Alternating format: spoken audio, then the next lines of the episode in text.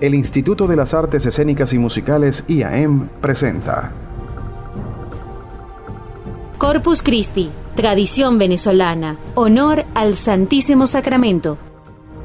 Mi nombre es Rafael Gota, capataz mayor, presidente de la cofradía de los Diablos Danzantes de San Rafael de Litú.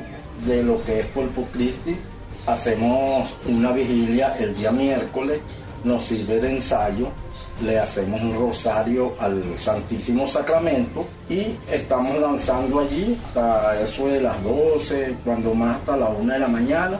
El día jueves, a eso de 7 y media, 8, estamos en la iglesia, bajamos a la plaza, hacemos un recorrido hacia el Calvario, hacia la casa del Señor Aular, que era el capataz mayor de esta danza, quien la dejó como herencia a mí sin yo ser familia de él, debido pues a que yo aprendí todos los toques en el cuatro, el tambor, los bailes de la diabla, que esta es la única diablada que lleva la diabla, que danza junto con los diablos, la vestimenta es distinta, un camisón floreado manga larga y la máscara de la diabla es redonda.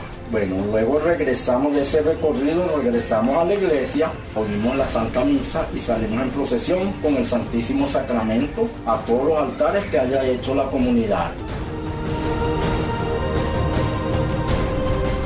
Realizado por la Escuela Itinerante de las Artes.